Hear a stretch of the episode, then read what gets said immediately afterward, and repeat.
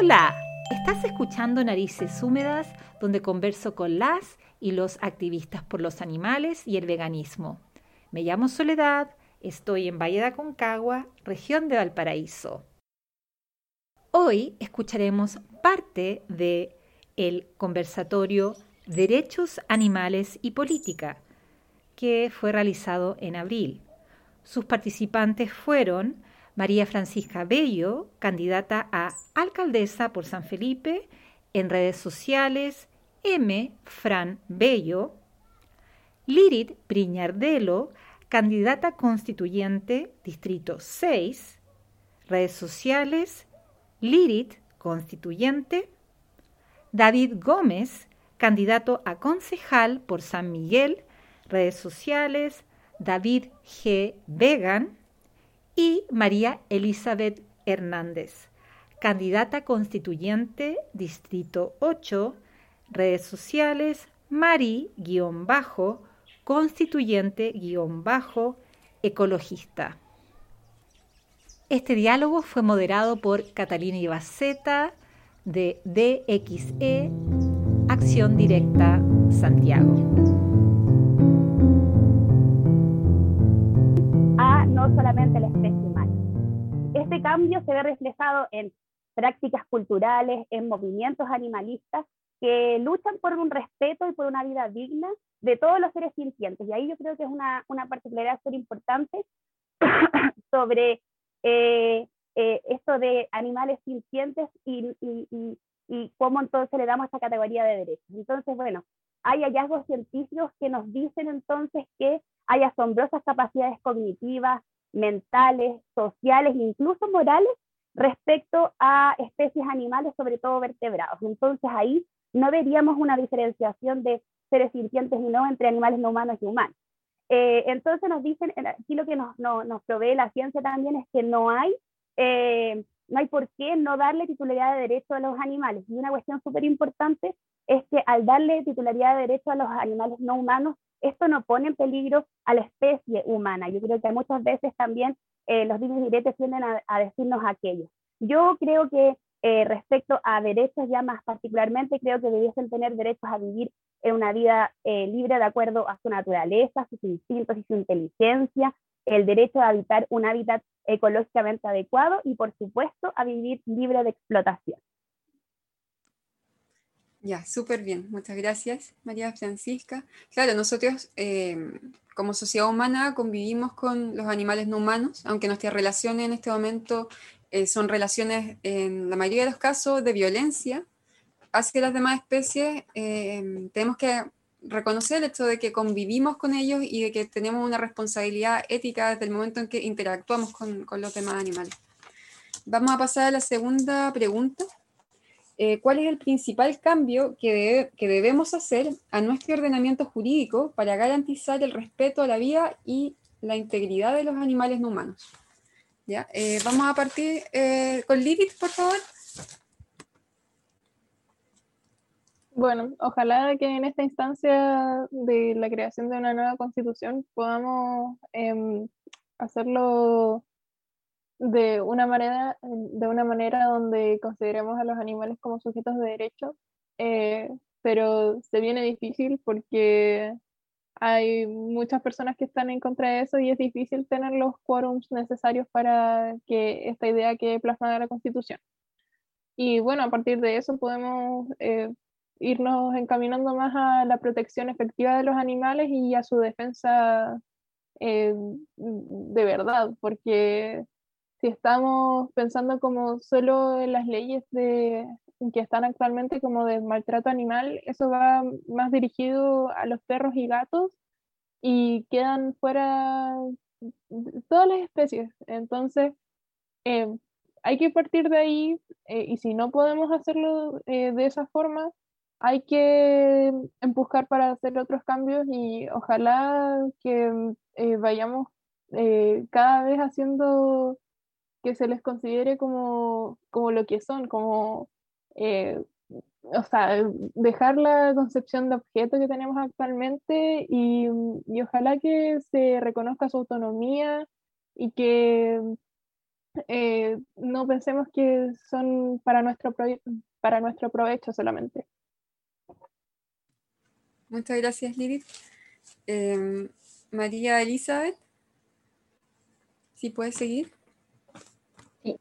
Eh, estoy de acuerdo con Lilith. Eh, creo que efectivamente lo que se necesita es, bueno, que sean reconocidos como seres sintientes y ya no tratados como de esta manera en la categoría de bienes muebles, porque ya, o sea, ni siquiera son mencionados en la, en la actual constitución, pero aparte de que se les reconozca la sintiencia, tienen que ser eh, categorizados como sujetos de derecho. Eh, desde la perspectiva ecologista es como lo mismo que nosotros queremos para la naturaleza porque es la única forma en el fondo de otorgarles la categoría que pueda ser defendida a través de las leyes de, una manera jurídica. Si no se les da esa categoría, no los vamos a poder defender de la manera que nosotros esperamos, nosotras y nosotros esperamos poder hacerlo. También debiese existir una nueva institucionalidad que se encargue de velar y proteger los derechos de los animales no humanos. Eh, no tengo tan claro todavía qué tipo de institucionalidad podría ser, tal vez podría ser algo así como una especie de defensoría de la niñez, como lo que existe hoy día, pero una defensoría para los animales no humanos que no discrimine por especie. Eh, definitivamente mantener la situación como está ahora, y, también estoy súper de acuerdo con Liri que va a estar difícil porque culturalmente estamos muy atrasados respecto de la, el conocimiento que se tiene como sociedad sobre la sintiencia de los animales. Hoy día no existen políticas públicas encaminadas a entregar esa información a la ciudadanía. Finalmente, los que son activistas, las y los activistas, como ustedes, eh, lo hacen desde el, conocimiento personal que han ido eh, adquiriendo a través de eh, investigar por las propias, ¿cierto? Por sus propios medios, no porque lo encuentren, no sé, en un supermercado o a través de, los medios de comunicación, de la televisión abierta, en donde el, gobierno implemente estas políticas que explique a la ciudadanía cómo se, cómo se realizan las actividades de la industria ganadera, por ejemplo, cómo de hecho se invisibiliza completamente y se niega las prácticas crueles y, y súper abusivas que tiene esta industria.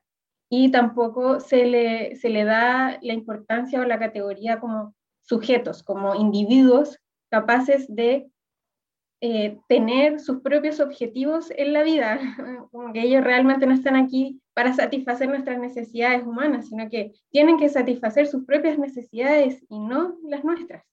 Eso no se entiende, no se, no se difunde, no se explica.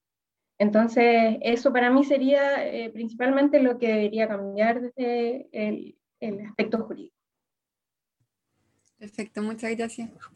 Eh, David, ¿podría seguir, por favor? Sí, bueno, totalmente de acuerdo con lo que ya se ha dicho en cuanto a lo que sea institucionalidad, por ejemplo, cambiar el estatus jurídico de los animales a seres sintientes. Y también creo que otro tema que sería bueno implementar eh, son aspectos en educación, porque eh, si se educa en cuanto a empatía y respeto por los animales, eh, se puede usar, por ejemplo, animales de compañía que son los que son más cercanos en todas las familias. Y después que el salto sea otras especies, como, no sé, por ejemplo, una vaca, un cerdo, cualquier animal que se usa en distintas industrias, se hace mucho más fácil ya empezar a cuestionarse por qué el perro sí y la vaca no. Entonces creo que en este aspecto es muy importante, que de hecho la ley ya contempla lo que tiene que ser tenencia responsable, educación, pero me parece que es importante seguir avanzando, hacerlo mucho más profundo, ya también tratando de implementarlo como empatía y respeto de forma más amplia. Y lo otro también, eh, en cuanto a lo que sea institucionalidad, incluir también lo que es biodiversidad porque también un aspecto, una parte que muchas veces se nos dejamos un poco de lado, siempre enfocamos en ganadería, por ejemplo, tenencia responsable, convivencia también responsable, pero hay que considerar también animales silvestres. Así que eso también requiere de servicios de rescate y rehabilitación de animales, y ahí podemos avanzar también en reconversión de los zoológicos, y todo lo que sea, ya también trabajar en educación para el respeto de los ecosistemas y su defensa. Sí, muchas gracias David. Em, María Francisca, por favor. ¿Sí es que estás por ahí? Sí, María Francisca. Ay, perdón. Eh, bueno, estoy de acuerdo con lo que ya se ha planteado. Em, creo que también es un desafío, sobre todo en los tiempos que corren. Yo ya les mencioné eh, una nueva ética de hacer política, creo que es una cuestión súper importante. Pero creo que el cambio constitucional también nos da una oportunidad. Aquí las chiquillas que van de candidatas lo deben tener súper claro. La constitución son las nuevas reglas del juego. Esperamos poder incidir desde la ciudadanía lo más posible versus esta constitución tramposa, hecha en dictadura y que además eh, le relega al Estado una función subsidiaria que yo al menos creo que debiese cambiar. Pero también hay cuestiones que quizás no son tan eh, em, de sentido común como es el tema que estamos hablando. Yo primero partiría por eh, que la Constitución es un buen momento para estar hablando y discutiendo de estas nuevas, de estas nuevas, estos nuevos tópicos, lo mismo que también cannabis medicinal. yo creo que es el momento para ir avanzando hacia cuestiones mucho más progresistas respecto a nuestra política. Entonces, bueno, eh, principales cambios del ordenamiento jurídico, creo que en la Constitución, efectivamente aquí estamos dando el debate de cómo entonces darle categoría de derechos a los animales no, no humanos, no solamente lo que nos, nos indica la ley, eh, la ley solito, de tenerse responsable, que para mí es un avance, un avance sustantivo y que además muchas veces las las municipalidades hacen la vista gorda. Ya luego lo vamos a hablar en la pregunta en específica, pero yo primero definiría eh, algún contenido, qué derechos debiesen tener los animales, los animales no humanos, que permitan a cada animal, sin distinción, entonces, eh, sintiente, eso es lo más importante, llevar una vida merecedora de dignidad. Creo que eso es una cuestión fundamental. Eh, propia de cada criatura y dentro de un esquema más o menos integrado. Y lo segundo, ¿qué mecanismo de protección? Creo que eh, al dar derechos también tenemos que pensar en mecanismos de protección, protección legal eficiente y garantías de estos derechos. Creo que por ahí me quedaría. Entonces, eh, definir qué contenidos de estos derechos para todos los tipos de animales y lo segundo, cómo definimos entonces esos mecanismos que protejan eh, legalmente, que sean eficientes y que den verdaderas garantías a, a varias especies. Súper, súper. Muchas gracias, María Francisca.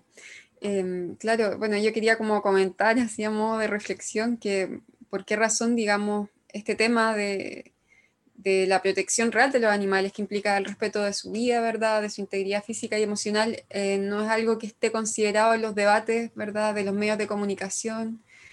Em, yo de verdad pienso que aparte, bueno, de, de todos los intereses económicos, porque hay que hablar de esto, hay intereses económicos de que no se sepa, por ejemplo, a través de la academia, a través de las universidades, em, que hayan como frenos, digamos, a, los intereses humanos, de, humanos de explotación, eh, siendo que, por ejemplo, en la medicina veterinaria o en el área de las ciencias eh, se sabe que los animales tienen, son, son sintientes, tienen cognición, ¿verdad? Tienen capacidades cognitivas, pueden sufrir, ¿verdad? Porque si no, no existirían estos protocolos que usan para la experimentación en animales, ¿verdad? Si fueran seres que no sienten, que no, no, no están ahí, ¿verdad?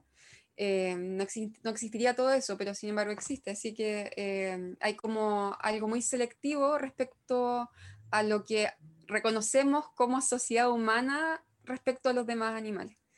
Eh, y aparte de eso también creo que es difícil que para, para habitantes, digamos, de un mundo donde existe mucha violencia entre humanos y violencia hacia, por ejemplo, los y las niñas, hacia las mujeres, ¿verdad? Disidencias, eh, existe una violencia sistémica también entre nosotros, ¿verdad? Entonces, em, probablemente eso hace de que, claro, se, se relee la conversación respecto a los animales porque la gente siente que es algo como secundario, pero realmente es todo parte de la misma violencia, de la misma violencia sistémica entre humanos y hacia no humanos.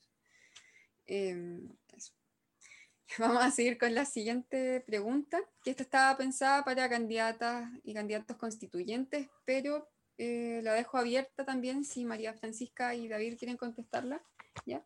Eh, ¿Cómo se podrían frenar los intereses de las industrias, ya de la industria ganadera, de experimentación también, peletera, em, a través de políticas públicas? Si es que se les ocurre alguna forma concreta. Así que, Liri, por favor, si pudieras partir tú. Es que estamos hablando de frenarlo directamente, o sea, ya es difícil, eh, pero sería la prohibición eh, eh, específica de los tipos de prácticas que ejerce la industria ganadera, que digamos que es poco viable de un día para otro porque no, mm, o sea, e, es, cosa de ver cómo funciona la sociedad actualmente, eh, si es que se prohíben estos productos, al final la gente va a buscar como otras alternativas, tal vez fuera de, los, de, de nuestro país o incluso como contrabando o, o, mm, eh, o sea, es como ver, las evidencias anteriores em, con otros tipos de productos, eh, si es que las personas sienten que se les está cortando la libertad, eh, van a buscar otras alternativas que no necesariamente van a ser las opciones veganas, por ejemplo, pero por eso mismo creo que em, hay que facilitar eh, y, bajar los precios de muchos productos veganos actualmente porque, por ejemplo, no sé, eh, esto va a sonar como un ejemplo eh, bien simple, pero las bebidas vegetales en los supermercados son a veces más del doble del precio de, de leche de vaca. Y al final, por eso la gente lo elige y no lo tengo claro si es que sigue la misma mm, Em, la, la, misma dirección acá, pero hay muchos países donde se, em, se subvenciona la industria ganadera. Entonces, eh, por eso mismo los precios son mucho más bajos. Eh, esto ya sea de partes de animales o incluso eh, la leche o los productos como los huevos. Esto hace que, que em, la gente lo compre y así se, se activa la industria.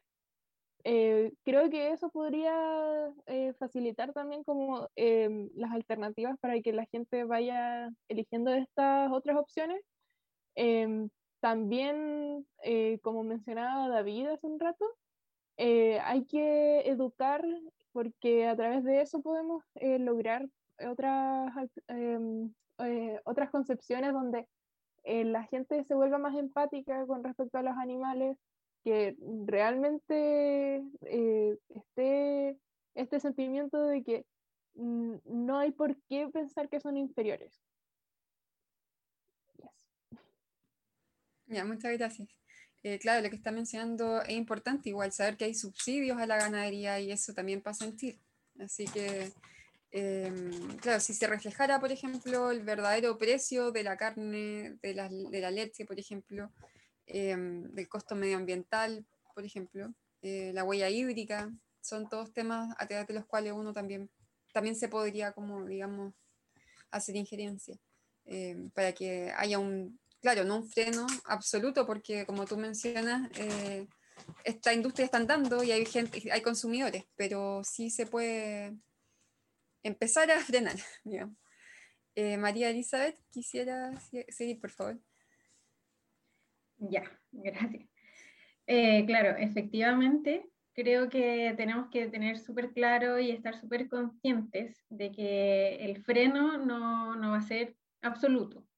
Nosotros no vamos a poder lograr terminar con la industria ganadera de un día para otro. Sería ideal, es lo que queremos, es lo que yo sé, ustedes quieren, lo que yo quiero y todos los que consideramos a los animales eh, no humanos, todas las especies sin discriminar, el mismo valor que la especie humana, queremos eso. Sin embargo, tenemos que considerar que la actual etapa evolutiva en la que estamos como humanidad y como sociedad no nos permite hacerlo de manera tan acelerada, tiene que ser progresivo. Y eso hay que tenerlo súper claro, tenemos que estar súper conscientes para evitar frustraciones también. Dicho eso, creo que eh, varias alternativas tenemos súper viables para disminuir el, avance y, frenar también estos avances de la industria ganadera. Por ejemplo, lo, lo que los chiquillos dicen en cuanto a educación, y que estoy súper de acuerdo, es súper necesario implementar políticas públicas educacionales desde la primera infancia, es decir, desde el kinder prácticamente, y todos los niveles, desde el colegio hasta la universidad, por supuesto, en donde se informe a la ciudadanía y, las próximas generaciones crezcan con este conocimiento respecto de la sintiencia de los animales, los derechos que tienen ellos y el valor de las especies, el valor ecosistémico, el, valor por sí solos como individuos, todo. También creo que es necesario tener nuevas políticas públicas alimentarias. Y aquí también esto tiene que ser desde la base, desde la primera instancia. Yo creo que para tener una educación más completa, debiésemos, por ejemplo, tener a nutricionistas enseñándonos desde el colegio la alimentación vegana y vegetariana. Y, y, para que se entienda en toda la ciudadanía, en toda la población, que es posible tener un tipo de alimentación que no dañe a los otros animales y que puede ser igualmente sana, que están todos los nutrientes ahí en la naturaleza, en la naturaleza misma y que es accesible. Tenemos que también democratizar esta, esta industria, la, la de la alimentación vegana y vegetariana. De esta manera lograríamos que el consumo per cápita de carnes y lácteos eh, disminuya de manera progresiva y eso eh, obviamente que a la industria le va a afectar y lo van a ver y van a entender, y aquí entro con otra eh, eh, alternativa que debiésemos implementar también, que es la diversificación de la producción. Es decir, explicarles a los productores de la industria ganadera y láctea eh, que hay otras formas de producir leche vegetal, por ejemplo, y que ellos también podrían acceder a eso y no, van a quedar sin, sin, una actividad económica, sin su fuente de trabajo, porque hay otras formas de, de producir leche a través de la leche de coco, leche vegetal, o sea, perdón, leche de avena, la leche de mm, almendras y tantas que existen y que ellos también podrían producir sin dañar a los animales no humanos. Eh, lo mismo con los yogur, con la mantequilla, con los quesos, o que produzcan eh, tofu, bueno, tantas cosas que podrían hacer que ellos, ellos podrían ingresar y ser parte de esa industria también, y así también los precios bajarían, y es como que todo con el tiempo podría darse. Eh, y por supuesto que el tema medioambiental hay que enseñarle a la ciudadanía y difundir información respecto de la cantidad de contaminación que produce la industria ganadera. Es la segunda o la tercera más contaminante a nivel mundial, a través de, los gases que producen las flatulencias de, las vacas y de, todos los animales, y que producen principalmente metano, que es un gas altamente tóxico para la vida del ser humano. Entonces ya, si a la gente no le importa o no logran desarrollar la empatía por los seres humanos, bueno, entonces piensen que esto también les afecta a su vida, a, la salud. Es una industria altamente contaminante. Entonces todo eso tenemos que implementarlo a través de políticas públicas que se encarguen desde todos los niveles educativos a nivel nacional a llenarnos de esta información. Eso creo yo que nos ayudaría bastante a frenar a esta industria. Muchas gracias, dijiste, diste ideas muy, muy buenas. Eh, creo que quería la palabra. Sí, es que iba a agregar algo eh, respecto a, lo, o sea, de todos los beneficios que puede llevar el veganismo, aparte de, de no depender de animales como para la subsistencia.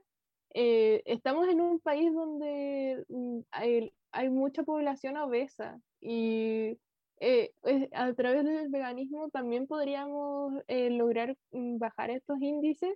Eh, o sea, hay, hay diversidad de cuerpos veganos, pero em, siempre en los estudios como que se llega a la conclusión de que la gente suele bajar de peso, pero sigue estando sana. Entonces, para un país que tiene obesidad desde, desde las infancias, digamos que es, un, es una buena alternativa y ojalá que en los programas de los consultorios de nutrición vaya eh, generándose como este espacio de ir dejando los productos animales porque al final del día esos son los que eh, producen eh, mayor tasa de hipertensión, colesterol y también diabetes hasta osteoporosis, los países que consumen más lácteos son los que tienen eh, mayores problemas de, de, calcio y como problemas con los huesos. Entonces, sí, de acuerdo que hay que generar em, políticas alimentarias. Súper. Bueno, acá mi, mi, pareja está terminando nutrición y le está aplaudiendo todo el rato porque es algo que él ve en su estudio. Em, Así que sí, así es como tú estás diciendo. Eh, bueno, como que salieron unas ideas súper interesantes porque, claro, la gente muchas veces reacciona pensando como mm, qué va a pasar con la economía, ¿verdad? Eh, como que esto se va a caer. Eh, y la verdad que las empresas tienen la opción de reorientar su actividad hacia alimentos de origen vegetal y de hecho ya lo hacen. Por ejemplo, hay varias que, que están en la explotación animal, pero que también tienen oferta de, hamburguesas veganas, por ejemplo, de productos veganos. Entonces, al final, si ellos no están haciendo el cambio total, no es porque no, es porque mm, no tengan cómo, sino que es porque todavía hay una demanda de los consumidores que quieren eh, las carnes de los animales, ¿verdad? Pero no, no, no implicaría un descalabro económico, es cosa, claro, de, de aunar como voluntades eh, y ver opciones, que es algo que nosotros podemos, podemos hacer como sociedad si, si tenemos la intención. Y todo esto, claro, sería algo también gradual. Sabemos que no podemos imponerle al grueso de la sociedad esto de la noche a la mañana, ¿verdad? Pero, pero sí podemos empezar ya con la transición. Eso es lo que queremos, yo creo que todos acá. Em, David, ¿quieres, o, o, María Francisca, si quisieran también contestar? Sí. David, dale. Sí. es muy interesante el tema, así que sí o sí. Bueno, lo primero también, bueno, me sumo a todo lo que se ha dicho, hay muy buenas ideas y me parece importante también que hay que dificultar eh, este tipo de industria que explota animales. Eh, fiscalizando. Hay reglas que tienen que cumplir y que muchas veces no lo hacen. Entonces, a mayor fiscalización, si bien queremos que la abolición de la explotación animal se siga haciendo, se va a seguir haciendo y hay que aprovechar las reglas que ya están. Entonces, si se fiscaliza más, eso lleva a multas, lleva a que tengan que subir los, los costos de producción, se hace más difícil. Eh, transparencia también, que se sepa cuánto contaminan, dónde botan sus desechos, cuánta agua usan, cuáles son las emisiones de gases de efecto invernadero, eh, llevar a cifras, cuántos animales son los que mataron, transformar, concretar, hacer concreto todo lo que es su práctica industrial, aterrizarla y que se entienda el verdadero impacto que tiene. Eh, impuestos verdes también. A mayor contaminación, la industria debería pagar más impuestos pero al mismo tiempo se tiene que fomentar que haya investigación y desarrollo de métodos eh, de reemplazo, por ejemplo, en la experimentación animal, de fuentes de proteínas vegetales también. Entonces, mientras por un lado se le pone obstáculos a una industria, se puede estar eh, facilitando la transición, incluso subsidios a la transición, tal como ya recién mencionaron, eh, hay empresas lácteas que están haciendo también leches vegetales leche vegetales, aunque no me guste a ellos que le digan leche vegetal, leche vegetal, y se hace una demanda contra Not Milk por eso. el tema es que, claro, hay que fomentar todo ese tipo de industria y a precios accesibles, haciendo enfocándose en que tengan un menor impacto, que también, también recién mencionaron eh, los costos que tiene. Hay que buscar también que sea accesible porque tenemos que tomar en cuenta que nuestra sociedad es muy desigual, demasiado desigual. Una de las peores viendo con arroz con vienesa todos los días y eso es algo que, con lo que tenemos que competir también. Y tenemos que, si queremos impulsar eh, alimentos que sean de origen vegetal y también tenemos que hacer que, que esta sociedad deje de ser tan injusta y que la gente también tenga acceso a mejores sueldos, a mejores condiciones. Y eso mejora la calidad de vida y también va a ser más fácil que puedan tomar más opciones y elegir de una mayor variedad y no algo que alcance el bolsillo. Entonces hay que hacerlo de forma bien transversal, pero pensando en justamente hacer que haya un desarrollo también y que sea sustentable.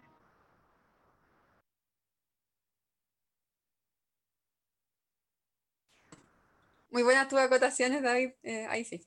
Eh, María Francisca. Eh, si quisieras también agregar algo a esta pregunta. Oye, pero lo, lo, planteo en la otra pregunta nomás, porque en verdad los chiquis, les chiquis se han dado en el clavo. Así que la junto nomás, no te preocupes. Ya. Perfecto. Eh, ya, sigamos con. Bueno, ahora, ahora quiero. Estoy, ah, pensé que estaba en ya. Em, quiero hacer una pregunta enfocada a los... Ah, María Elizabeth quiere decir algo. ¿Quieres decir algo? Dale. Sí, es que quería eh, acotar, o sea, no acotar en realidad, en lo que dijo Lirit respecto de los CESFAM, eh, ahí es una forma muy, muy puntual y muy específica de cómo se puede distribuir efectivamente la, información a través de la ciudadanía. Yo soy hija de una nutricionista que trabaja hace más de 30 años en un CESFAM de mi comuna. Y, por ejemplo, lo que se hace con los diabéticos, que se les hace un programa en donde se les invita y se le, para que lleven una vida saludable, porque antes los diabéticos pensaban, ay, no, ahora no puedo comer nada, entonces no respetaban las dietas porque pensaban que no podían comer cosas ricas, y eso no era así, lo que les faltaba era educación. Entonces mi mamá, por ejemplo, llevó a cabo un, un programa de salud para los diabéticos, en donde invitaban a los pacientes y les enseñaban a cocinar tortas, eh, queques y todo sin azúcar y les quedaban exquisitos y, y, todo sin azúcar. Entonces, ahí ellos entendieron y comenzaron a entender desde la base y desde la política pública, desde el gobierno, con los recursos del gobierno, comenzaron a entender que sí se podía. Entonces, esas mismas prácticas se podrían implementar desde la base para la alimentación vegana y vegetariana. Así que aguante los nutri, las y los nutri. Qué buena idea. No, me encantó. Qué buenas propuestas. Me, me encanta cómo están las cosas que están saliendo en esta instancia. Eh, Lidit. Sí, eh, de hecho me acordé como de mi experiencia en el CESPAM y como que si, es que tienes los, em, los niveles de colesterol o de triglicéridos altos, eh, te dicen como ya tienes que evitar los embutidos y cosas así, y como que nunca, te, nunca me dieron la opción de, de esto del, de una alimentación basada en plantas. Y, y, la verdad pudo haber sido la respuesta a muchos problemas de salud que pude tener en ese, en ese, ah, en ese entonces.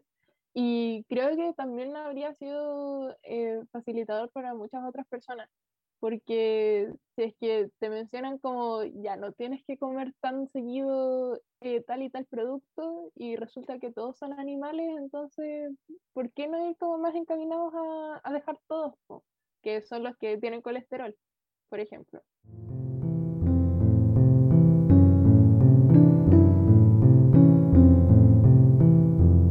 Gracias a Catalina Ibaceta de DXE Acción Directa Santiago y Gabriela Acosta, organizadoras de estos conversatorios que se realizaron en abril, por permitirme reproducir parte de uno de ellos para Narices Húmedas.